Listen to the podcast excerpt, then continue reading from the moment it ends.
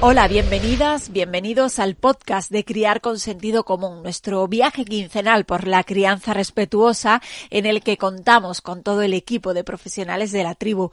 En este episodio vamos a abordar una de las situaciones más difíciles que puede vivir una familia, la separación o el divorcio de los progenitores es una realidad que afecta a muchos núcleos familiares y que tiene consecuencias no solo para la pareja que se rompe, sino también para los hijos. Y por eso nuestro punto de vista va a girar sobre ellos. Vamos a hablar de cómo les puede afectar legal y psicológicamente y también os ofrecemos algunas pautas para ayudarles en el tránsito. Nuestra experta en lactancia Carmen Vega nos va a dar una visión distinta. ¿Qué ocurre cuando el menor es un bebé pequeñito? Tendremos nuestra mini tribu, la consulta que en esta ocasión se centra en la salud bucodental, nuestra sección de disciplina positiva, la de nutrición y por supuesto la opinión del boss de Armando Bastida y la columna del pediatra de criar con sentido común, Carlos González. Cuando una pareja decide separarse, ha de asumir y enfrentarse a muchas situaciones difíciles. Por supuesto, tomar la decisión y llegar a un acuerdo con la otra parte, cuando lo hay. Pero también el momento de decírselo a los hijos y de ayudarles a asumir esta nueva situación. Nuestra maestra y experta en disciplina positiva, Silvia Guijarro, nos ofrece varias pautas para afrontar ese momento. Cuando se rompe una relación de pareja, eh, vivimos un momento complicado, es un momento difícil ¿no? de afrontar para todas las personas que participan de esa ruptura. Eh, y si es un momento difícil para nosotros, que somos las personas adultas y hemos tomado la decisión de separarnos, pues mucho más aún lo es para nuestros hijos y nuestras hijas, ¿no? Que no han tomado esa decisión y se encuentran de repente teniendo que hacer frente a la situación. Por eso vamos a ver algunas pautas para intentar que eh, la transición hacia la nueva situación familiar en la que van a continuar viviendo les resulte lo más sencilla posible. Y lo primero que vamos a ver es cuándo. ¿Cuándo tenemos que informar a nuestros hijos o cuándo podríamos, deberíamos informar a nuestras hijas de que nos vamos a separar? Pues en primer lugar cuando lo tengamos claro, cuando la decisión sea firme, para evitar eh, estar eh, exponiéndolos a un sufrimiento sobre una situación sobre la que ni siquiera tenemos aún esa certeza, ¿no? Eh, también es importante que cuando hablemos con ellos sepamos más o menos cómo nos vamos a organizar, al menos en un primer momento, para poder transmitirles esa seguridad de qué es lo que va a pasar a partir de ahora. Y también es importante que elijamos un momento tranquilo y en el que dispongamos del suficiente tiempo para eh, que puedan asimilar la, la, información que les estamos dando y puedan preguntarnos las dudas que tengan sobre, sobre la nueva situación, ¿no? ¿Y cómo? ¿Cómo vamos a contárselo? Bueno, pues lo ideal sería que lo hiciéramos juntos. Que los dos miembros de la pareja, las dos personas que hemos decidido separarnos, nos sentemos con nuestros hijos a explicarles que hemos tomado esta decisión. Es importante que el mensaje sea claro e inequívoco y que el lenguaje esté adaptado a su edad para que comprendan bien lo que le estamos explicando. Y en ese mensaje eh, deberíamos poner especial énfasis en dejar claro que es una decisión adulta y que los motivos son única y exclusivamente responsabilidad de los adultos porque los niños y las niñas tienen tendencia a sentirse culpables de la separación de sus padres en muchas ocasiones. Y también es importante que les dejemos claro que aunque nos vayamos a separar como pareja, van a seguir contando con los dos, que vamos a seguir siendo sus eh, personas de referencia, aunque ya no convivamos bajo el mismo techo. Y como por muy bien que intentemos hacerlo, nuestros hijos y nuestras hijas van a necesitar también hacer su duelo para despedirse del modelo familiar que conocían hasta ahora y que ahora va a seguir siendo su familia, pero con un modelo familiar nuevo, eh, pues es importante que nos centremos también en acompañar todas esas emociones y ese proceso que van a ir viviendo, ¿no? Y para acompañar ese proceso es importante que estemos atentos, que observemos si se producen cambios en cualquiera de los aspectos de su vida, que validemos sus emociones, que le ayudemos a ponerle nombre a cómo se sienten y que le expliquemos que es normal que se sientan así, que también para nosotros está siendo una situación difícil, eh, que respetemos y favorezcamos en la medida de lo posible la relación con el otro progenitor. Básicamente, que intentemos dejarles fuera de los conflictos personales que puedan haber surgido en la pareja y que nos han llevado a tomar la decisión de separarnos. Y por último es importante también que confiemos, que nos liberemos de la culpa y que tengamos claro que si hemos tomado esta decisión es porque es la mejor decisión para nosotros y es la mejor decisión para nuestra familia y en que si nosotros estamos bien, ellos también van a estar bien. Si os preocupan las emociones de vuestros hijos e hijas y queréis aprender algunas técnicas para gestionar las emociones en casa, os invito a realizar el seminario online sobre regulación emocional que podéis encontrar en la web de Criar con Sentido Común. Es gratuito para los miembros de la tribu y si no formáis parte de nuestra familia es muy fácil. Solo tenéis que apuntaros también por la web por solo 17,95 euros al mes. El primer mes es gratis. El siguiente paso que vamos a dar es el legal. Hemos pedido a nuestra abogada especialista en familia, Ana Pacheco, que nos explique qué tipo de custodias existe y cómo afectan a los menores. Atentos, porque finaliza su intervención con una carta muy esclarecedora. Hay dos tipos de guarda y custodia en España. La guarda y custodia monoparental, que supone que uno de los progenitores, lo que llamamos progenitor custodio, será el encargado del cuidado diario y ordinario de los hijos menores será el, encargado de gestionar la pensión de alimentos que le corresponda. Por otro lado, el progenitor que no tenga consigo a los hijos, es decir, el progenitor no custodio, gozará del derecho de visita, de comunicación y estancia con ellos. Se fijará un día o dos entre semana para que los visite y los fines de semana alternos puede estar con ellos de forma continuada y con pernocta. Tendrá derecho el padre no custodio a ser informado por el progenitor custodio y por las instituciones educativas y sanitarias. La guardia, otro tipo de guarda y custodia es la compartida. Bajo este régimen de custodia, ambos progenitores podrán tener en su compañía los hijos por periodos alternos, por semanas, por quincenas, por meses. El padre y la madre pueden tomar decisiones en igualdad de condiciones sobre el cuidado de los hijos.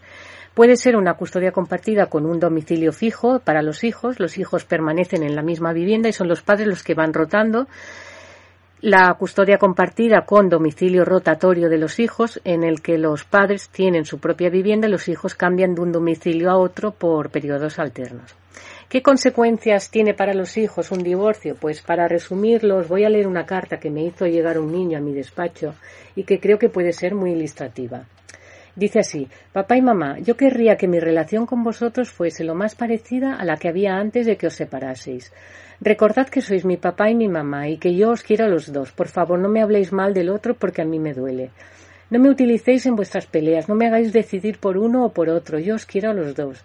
Cuando discutís delante de mí me hacéis mucho daño y me siento culpable de vuestras riñas. No me permitáis que cuando esté con uno o con el otro me dedique a pediros cosas por capricho. Necesito pautas, necesito normas y límites. No me alejéis de los abuelos, de los tíos, de los primos y de las demás familias. Yo quiero a todos. Necesito que os entendáis como papá y mamá para poder tener una formación integral. Y no quiero mi sobreprotección ni que me hagáis sentir distinto a los demás niños. Si estáis en proceso de separación, tenemos un seminario sobre el tema que se llama Nos separamos y ahora qué. Ahí podréis encontrar claves para afrontar este proceso.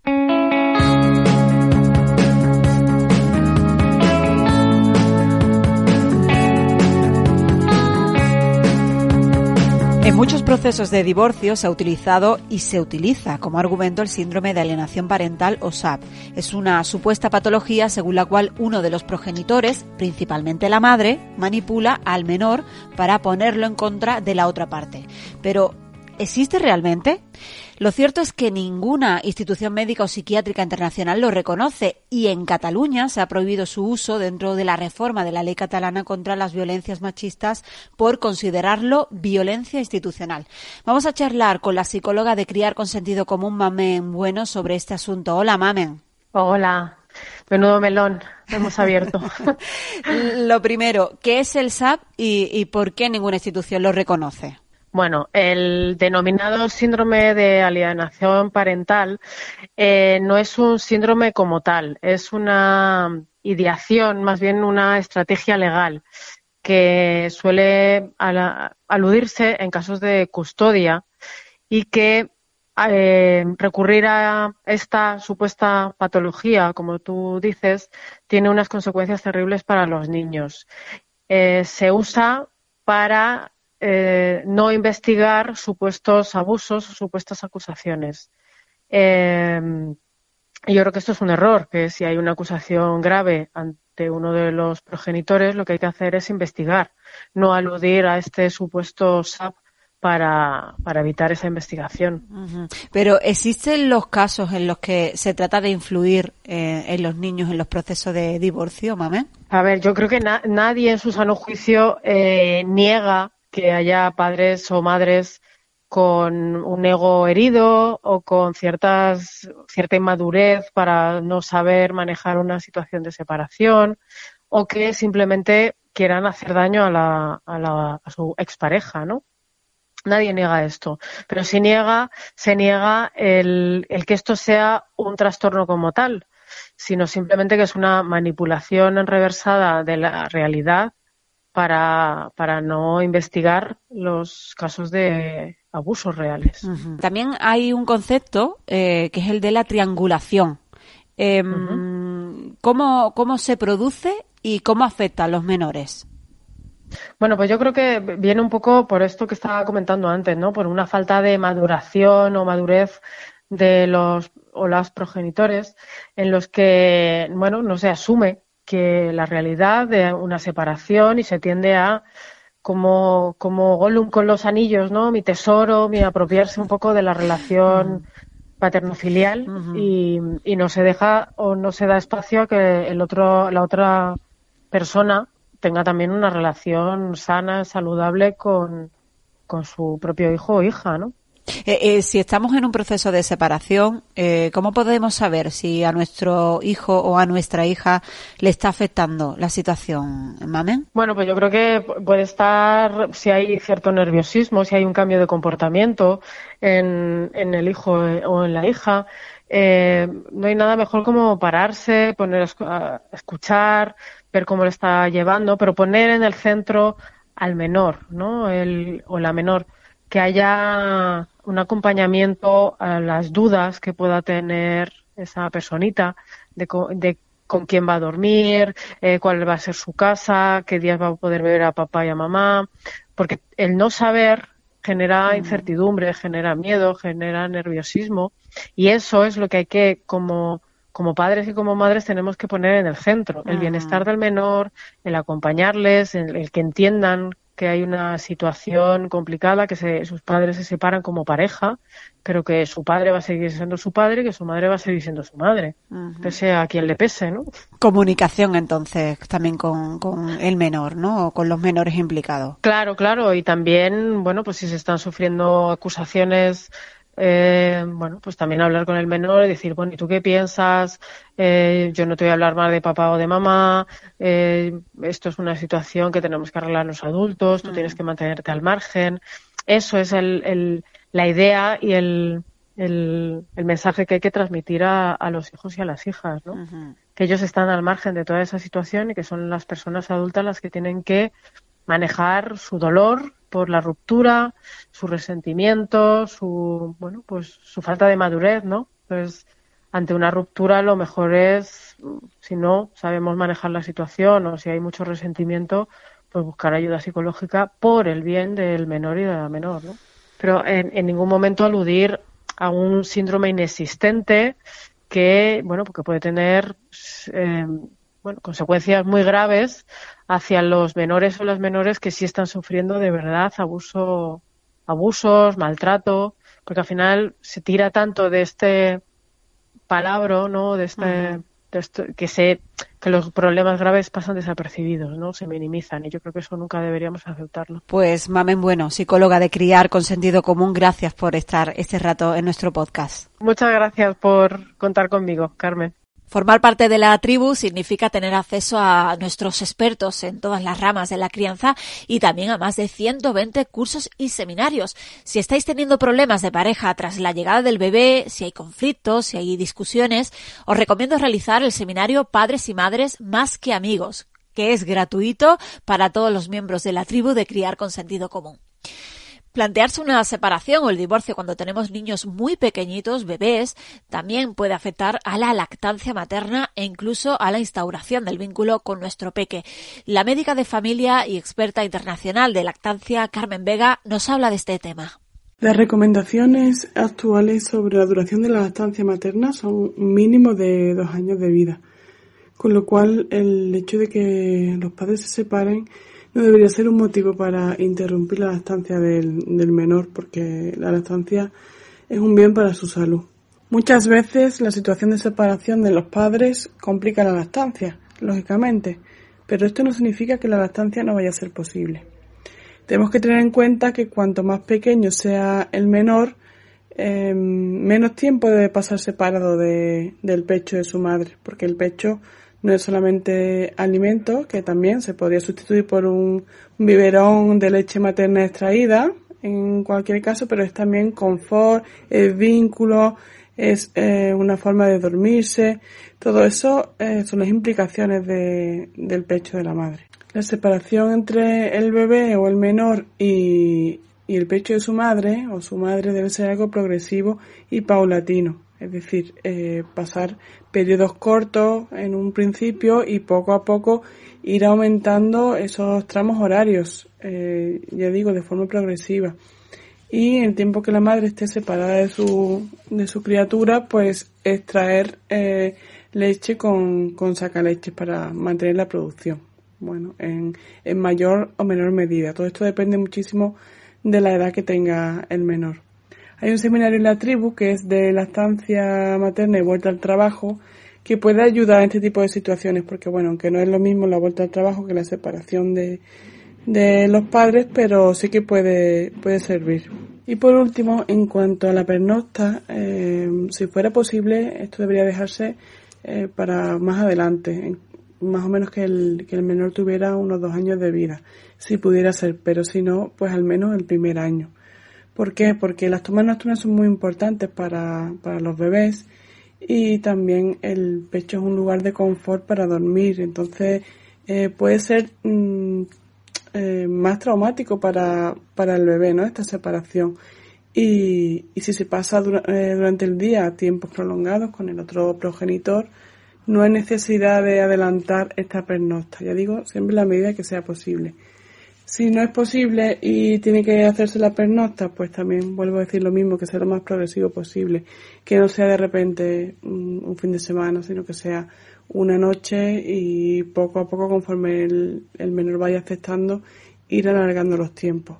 Y por otro lado, pues la madre que eso es traerse de vez en cuando, tampoco hace falta que tenga una rutina muy estricta si el bebé ya es más mayorcito, pero sí que, que se vaya sacando para mantener la producción y luego cuando el, el bebé o el niño vuelva a estar con ella, pues no, no habrá a priori ningún problema en que siga la lactancia. Y después ya cuando son mayores de dos años normalmente no hay problema, pueden estar incluso varios días, incluso un par de semanas sin tomar el pecho y, y luego cuando vuelve con la madre tomarlo con normalidad. En definitiva, es posible continuar con la lactancia materna después de una separación, eh, lógicamente hay algunas trabas. Eh, lo ideal sería pues establecer un consenso y un acuerdo en bien del, del menor, que es eh, la prioridad de los dos progenitores y, y que no se, no se vea interrumpida la lactancia materna. En Criar con Sentido Común tenemos muchos cursos y seminarios sobre lactancia. Carmen Vega ha destacado el de lactancia materna y vuelta al trabajo, pero también hay otros que dan claves para iniciar la lactancia con éxito o otro que repasa los principales problemas en la lactancia. Os animo a entrar en nuestra web y a echar un vistazo porque son todos muy interesantes. Y ahora llega el momento de la mini tribu.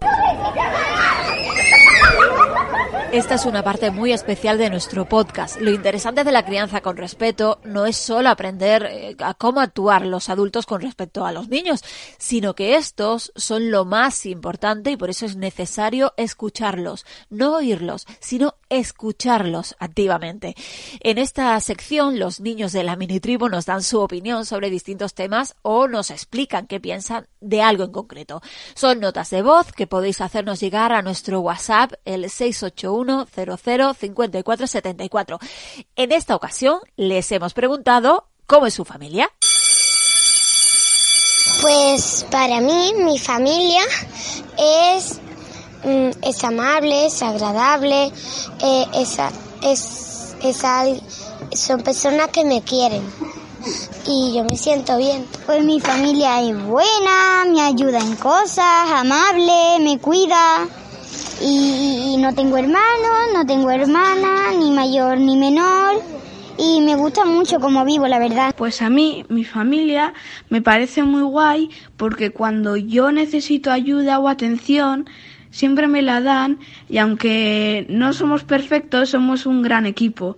Entonces, pues a mí me gusta mucho y yo estoy muy a gusto. Pues feliz, mi madre es muy cariñosa, mi, mi hermano no es muy divertido, pero un poquito bruto y mi padre está está menos tiempo con nosotros, pero es muy divertido. Muy guay, es que me gusta porque me quiere muchísimo, porque me gusta que me quieran mucho y me gusta mucho estar con mi mamá y papi. A veces se enfadan un poco y están un poco enfadados, pero es muy cariñosa. También me ayuda mucho cuando yo estoy brutito, que es estar enfadado, porque me ayudan mucho, pero a veces se enfadan conmigo. Y yo lo entiendo porque a veces hago cosas mal. Mis papás y Freddy. Freddy es mi mascota. Mi familia, mamá tiene una coleta y papá tiene el pelo corto y le duele la cabeza. Y se curará dentro de poco. Pues feliz y mamá y yo le abrazo a mamá y juego por mamá, la mamá y por papá. Si queréis que vuestras hijas o hijos participen, estad atentos a nuestras redes sociales que ahí os plantearemos la próxima pregunta. Por cierto, que entre toda la oferta formativa de Criar con Sentido Común tenéis un seminario que se llama El Desarrollo del Vínculo Afectivo. Seguro que os encanta. Es gratis si sois parte de la tribu de Criar con Sentido Común. Y ahora es el turno del boss, de Armando Bastida, el responsable de criar con sentido común, quien nos habla de lo importante que es mantener el vínculo con los dos progenitores para los niños, aunque haya un divorcio de por medio. Una separación cuando hay hijos eh, es complicada, es compleja. Es una decisión dura y difícil de tomar porque influye no solo en la pareja, sino también en los hijos. Por eso los padres, los progenitores tienen que tener muy claro, los hijos también, que los padres, eh, a pesar de que se, se, han separado, el padre y la madre, el padre, el padre, la madre y la madre, a pesar de que se han separado, siguen siendo los progenitores.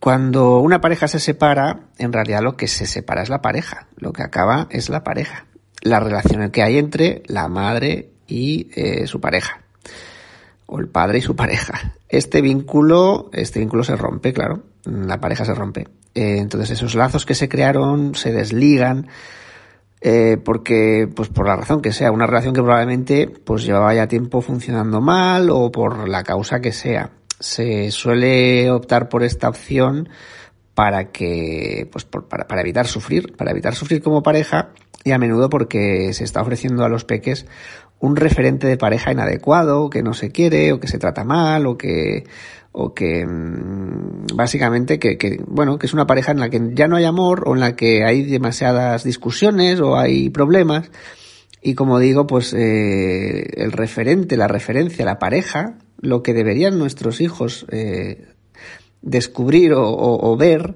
eh, de cómo se trata una persona a la otra, de cómo es el amor, de cómo es una pareja, eh, no es exactamente lo que están viendo y es una de las posibles razones de esa separación. Eh, como digo, es un gran cambio en nuestra vida, en la vida de la pareja, pero un cambio que se debe intentar que moleste lo menos posible a los peques. Y con esto no digo que hay que disimular o mentirles o, negarles eh, la, verdad.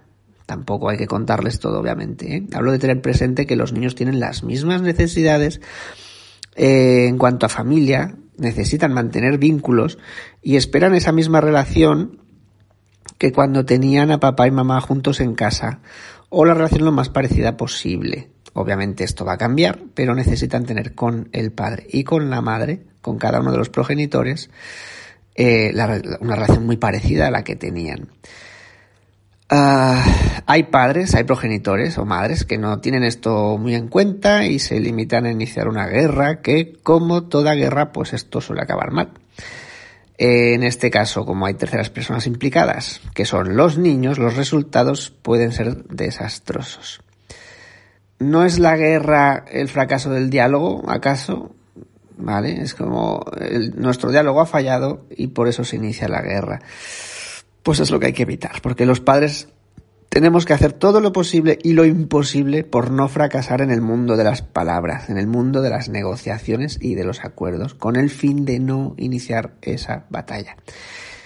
Y si se inicia, los niños deben estar ajenos a ella, porque sufren, porque imaginan, porque creen saber o porque saben o porque imaginan que van a perder a uno de sus padres y a veces incluso llegan a pensar que los van a perder a, las, a los dos.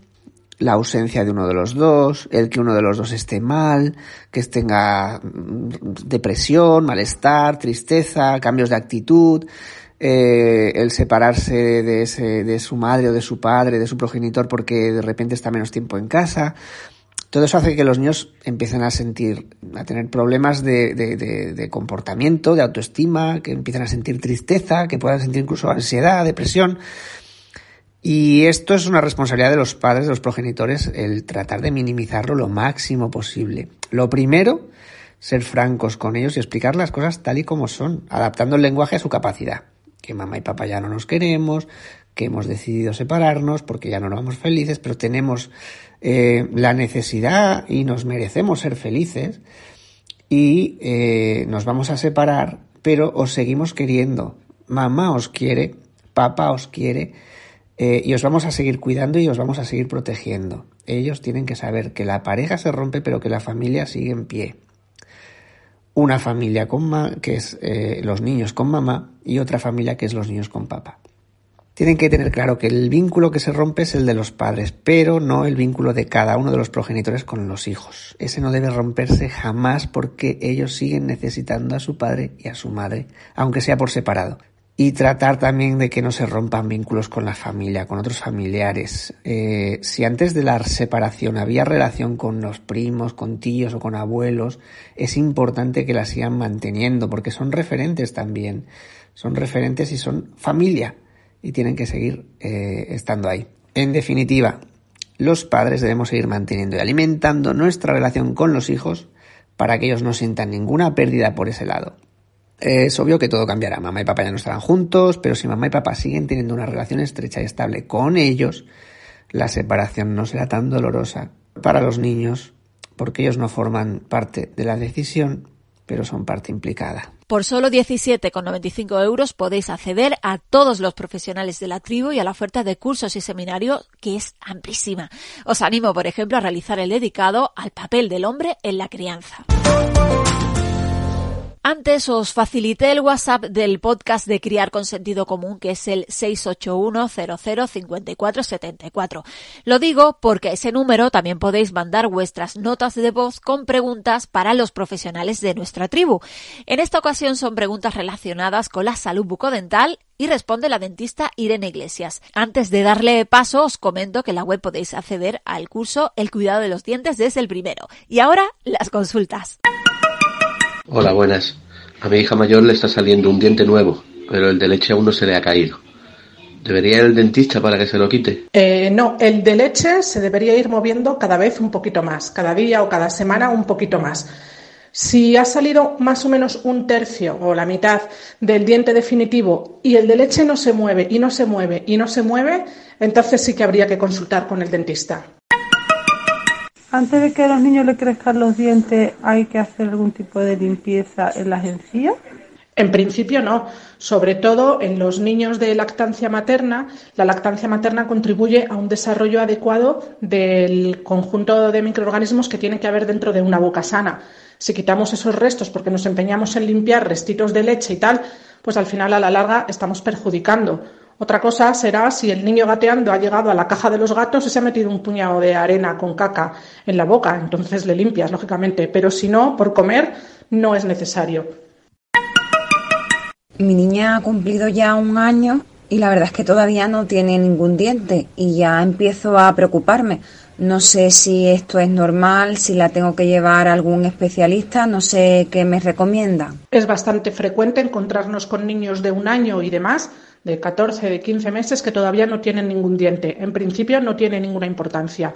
Otra cosa es en niños pues que tengan algún síndrome diagnosticado, alguna enfermedad que puede cursar con retraso eruptivo. Pero vamos, que lo normal es que no pase absolutamente nada. ¿Qué movimientos tengo que enseñarle a mi hijo pequeño para asegurarme de que se lava bien los dientes? Un niño pequeño, por mucho que tú le enseñes, no tiene la capacidad ni la destreza para cepillarse bien los dientes. Tendrá que ir aprendiendo, pero tú le tienes que cepillar como adulto que eres y sobre todo porque tú desde fuera ves mucho mejor dónde está tocando el cepillo y dónde no y qué áreas se quedan olvidadas. El secreto de una buena limpieza es siempre emplear el tiempo adecuado, es decir, por lo menos medio minuto en cada cuarta parte de la boca y el orden, llevar siempre un orden, porque así no se nos olvida ninguna, ninguna zona.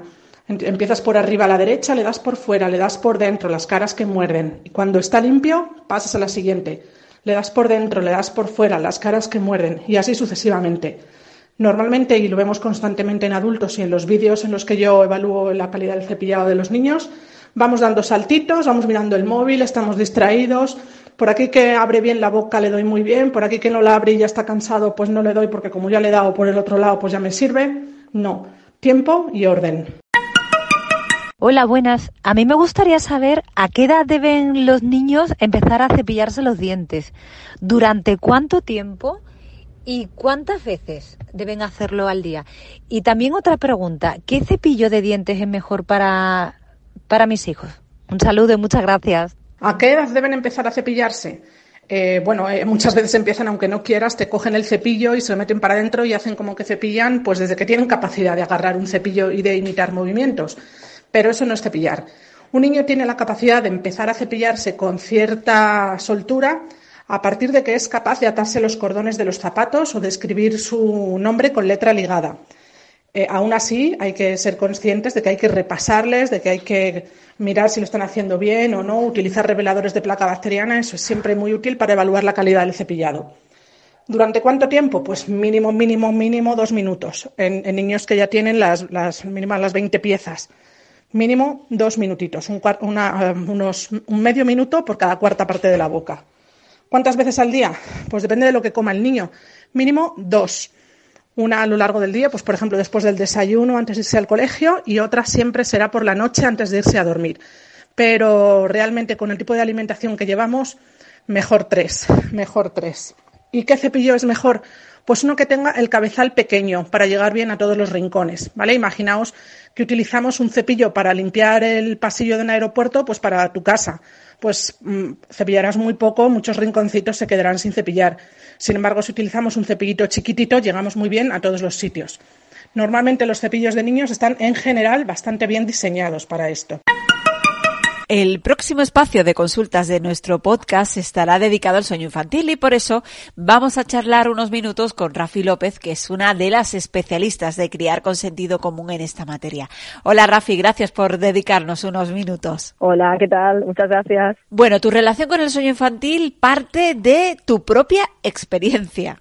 Sí, en efecto, esto uno no sabe a lo que se va a dedicar hasta que no tiene que resolver un problemón, ¿no? y en su momento, pues, eh, fue tal que así como a muchas madres, que el del grande, o mi, primer hijo, em, que casi se queda primero precisamente por eso, por dormir poco, eh, dormía súper mal. Y entonces ocurrió que no había opciones para conseguir mejorar las noches, las que llegaban así de los medios y tal, consistían en métodos que implicaban dejarlo llorar y tal, y no me gustaba. Entonces, eh, se me ocurrió en aquel entonces montar un espacio donde las familias pudiéramos compartir nuestras noches y que nos contáramos los trucos, sin llantos, que hacíamos para que nuestros hijos descansaran. Y desde entonces hasta ahora, vaya, cada vez aprendiendo más, cada vez aprendiendo más, formándome más y aquí estoy. ¿Y qué son las madres con ojeras? Que me ha gustado mucho esa expresión. Sí, ese, ese era el club, el club de apoyo a, a las ojeras. Era, eh, intentaba, intentaba, eh, bueno, yo sí fui una, fui una madre lactante también, ¿no? Y entonces eh, todo, todo junto se me hizo esa idea. El grupo, por ejemplo, de apoyo a la lactancia me ayudó muchísimo con mi lactancia, porque a veces supongo que sabes que las cosas no salen como uno espera, o sea, tu bebé pues no mama como tú esperas, claro, o tienes que superar unas grietas, ¿no? A veces hay piedrecitas en el camino. Y desde luego sí que veía que el, hecho de tener esto, una tribu, como lo que es ahora criar con sentido común, ¿no? El hecho de encontrar con una tribu, con otras mujeres, con otras personas que han tenido esa experiencia antes, era súper valioso, tanto para superar baches de una lactancia como dudas de, de, de, cómo tirar día a día con un bebé o algo más, ¿no? Algo más mundano como es el me cachis más no duermo, cómo lo consigo, ¿no? Y entonces fue, fue esa la idea, por eso que me, me hizo gracia y digo, pues en vez de ser un grupo de apoyo a la, a la lactancia, esto va a ser un grupo de apoyo a las ojeras. Porque además llevamos todas claro, claro, sí, el grupo era, la condición sine qua non era sin llorar. O sea, vamos a intentar todo lo que tenga que, que intentarse, pero que no llore, que no llore por Dios. Eso fue en 2004.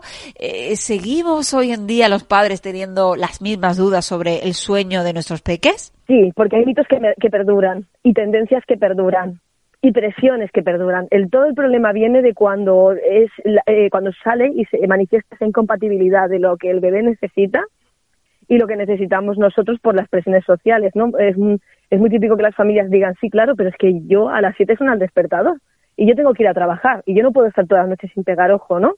Entonces esto eh, se entiende que es, un, es una tortura para las familias y lo que ocurre es que necesitan, necesitan soluciones y cuando alguien tiene un problema, pues a y, el problema es gordo, ¿no? Y se mantiene y se mantiene, al final acaban haciendo cosas que van muchas veces en contra de sus, de sus ideas.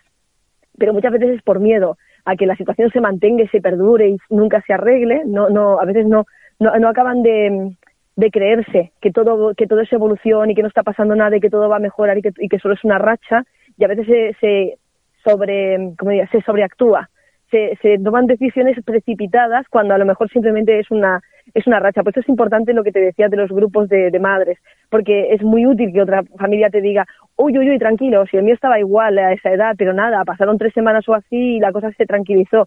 No quiere decir que vaya a dormir la noche entera de un tirón, pero se tranquilizó y eso ya es otra historia. A lo mejor muchas familias también te confiesan, oye, que si yo duermo cuatro o cinco horas, yo ya soy persona.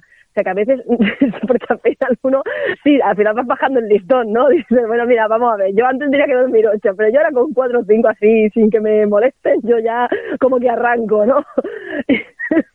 Tal que así, ¿no? Porque es que al final no te queda otra. En el mundo ideal dirías que maravilla poder dormir ocho horas ahí sin que pero luego cuando como, como, te das cuenta de lo que hay, pues empiezas como a, recomponer tus expectativas, a, readaptarte. Además ya compruebas que puedes tirar durmiendo cinco horas al día y dices, oye, pues, pues parece que rindo, ¿no? Que, no me muero. y al final pues eso, ¿no?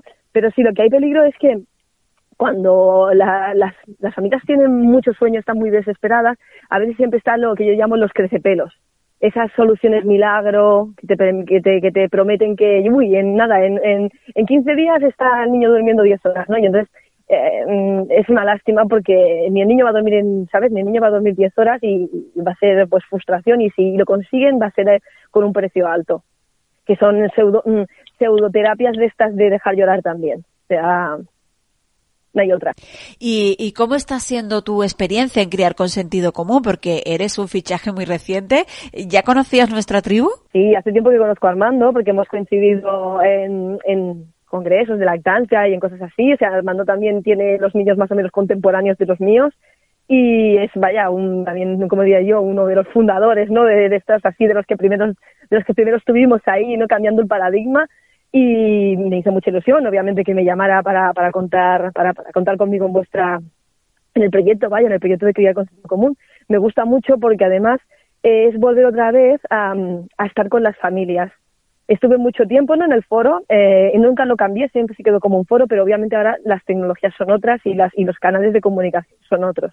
Luego me he dedicado a formarme y a formarme y tal, y, y, el hecho de otra vez volver a, a, sentir el calor de la gente, a escuchar a las familias y a volver a estar ahí a pie de cañón o a pie de cuna, como me gusta decir, pues mmm, me gusta mucho, la verdad, porque me siento muy, muy cómoda en ese, en ese, en ese espacio. Pues gracias, Rafi, Rafi López, que es especialista de criar con sentido común en esta materia y que responderá a todas las dudas eh, sobre sueño infantil en el próximo podcast. Perfecto, con mucho gusto. Bueno, si tenéis cualquier duda sobre sueño, notas de voz al 681-00-5474. Rafi López, como digo, va a responder en el próximo podcast a esas preguntas, que de hecho, el, la próxima entrega del podcast se va a centrar precisamente en el sueño infantil. También podéis acceder a un curso centrado en este tema de criar con sentido común, un curso sobre el sueño infantil que imparte Armando Bastida y en el que se analiza cómo es el sueño infantil se desmontan mitos, esos mitos, y se ofrecen rutinas y recursos para ayudar a las familias en este sentido. Es un curso gratuito para todas las personas que forman parte de la tribu de Criar con Sentido Común. No sé qué hacer. Estamos desesperados. Estábamos tan contentos con nuestro bebé y ahora todo el mundo nos dice lo que tenemos que hacer. ¿No ¿La tribu de criar con sentido común? Sí, hija. Profesionales a los que le puedes preguntar de todo. ¿Puedo preguntar cualquier duda? Además, pues gente muy conocida, Armando Bastida, Gloria Coli, Carlos González. Armando Bastida, Gloria Coli y Carlos González. Será muy caro, ¿no? Que va, que va. 17,95 euros y el primer mes es gratis. ¿Cómo? 17,95 euros y el primer mes gratis. ¡Ay, genial! Mil gracias. Nacho, Ana, Pepe, teclea criar con sentido común.com. Ya, Ya verás verás qué qué sorpresa.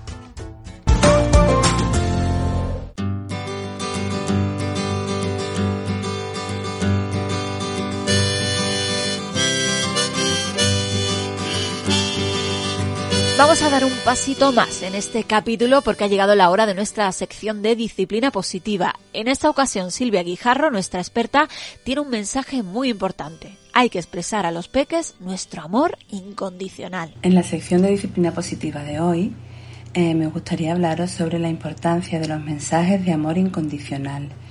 Eh, es importante que nuestros hijos y nuestras hijas sepan que les queremos eh, de manera incondicional, que aunque a veces nos enfademos, que aunque a veces las cosas no salgan como nos gustarían, nuestro amor por ellos no está condicionado por ninguna de estas circunstancias. En un momento tan vulnerable como puede ser el que estamos tratando en el podcast de hoy, eh, cuando estamos viviendo una separación o un divorcio, es quizás más importante aún que nuestros hijos y nuestras hijas reciban ese mensaje de amor incondicional. Y para eso quiero compartir hoy una rutina maravillosa que yo descubrí en el blog A que se ve un abrazo de mi compañera de disciplina positiva María José Román y que desde que la descubrí comencé a ponerla en práctica primero con mi hija mayor y después con mis hijos, eh, también con el pequeño. Y esta rutina consiste en decir cada noche a nuestros hijos que les queremos en todas las circunstancias que se dan en nuestro día a día. Te quiero cuando jugamos, te quiero cuando me gritas, te quiero cuando me das besos, te quiero cuando nos enfadamos, te quiero cuando cocinamos juntos y te quiero cuando no quieres poner la mesa. Te quiero siempre. La primera vez que se lo dije a mi hija, se quedó muy sorprendida. Me preguntaba, ¿y me quieres cuando...? Sí, cariño, te quiero siempre. Llegó a pedirme que le dijera cuándo no la quería. Y yo, ingenua de mí, que pensaba que no era necesario decírselo porque ella sabía que aunque a veces me enfade, la quiero por encima de todo, ¿no? La mayoría de las familias queremos a nuestros hijos de manera incondicional, pero no es suficiente que les queramos de manera incondicional si ellos no perciben, no son capaces de reconocer que ese amor no está condicionado por su conducta. Por eso es tan importante que les hagamos llegar estos mensajes de amor incondicional y esta rutina en concreto que os comento a mí me parece una herramienta maravillosa para eh, transmitirles ese mensaje. Sucedió una anécdota un tiempo después cuando yo ya llevaba un tiempo poniendo en práctica esta rutina con mi hija mayor y que un día la escuché que estaban en el sofá sentados ella y su hermano. Su hermano pequeño se echó sobre su hombro y escuché como ella le decía, te quiero cuando no me dejas jugar, te quiero cuando te hago el burrito gris, te quiero cuando hago un túnel y tú pasas por debajo, y te quiero cuando desordenas todos mis juguetes, te quiero, siempre, siempre.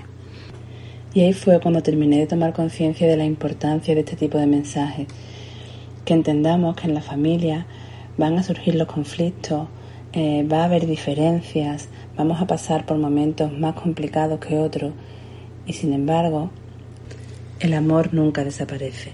Te quiero todo y te quiero siempre. En Criar con Sentido Común tenéis un curso de más de 10 horas sobre educación respetuosa y disciplina positiva que imparte la propia Silvia Guijarro. Y ahora nos toca nutrición. ¿Sabéis que las emociones condicionan nuestra forma de alimentarnos? Pues de esto nos habla hoy nuestra nutricionista Rebeca Pastor. Hola familia de la tribu. Hoy vengo como muy emocionada porque este mes de febrero están las emociones a flor de piel y más teniendo en cuenta que llevamos un año de los intensos. Y digo yo, ¿qué ocurre cuando estamos con una emoción a flor de piel y encima estamos frente a la comida. Bueno familia, es importante que conozcáis que nuestras emociones nos condicionan a comer unas cosas o a comer otras, a que el sabor de esa comida tenga pues eso, una intensidad mayor o una intensidad más bajita y con los niños es exactamente igual. Es importante que nos centremos mucho en todo lo que rodea el momento previo a la comida para poder disfrutar verdaderamente de esa comida. Sabéis que todas las semanas que tenemos el podcast os cuento una receta. Bueno, pues esta receta va a ser de las más especiales.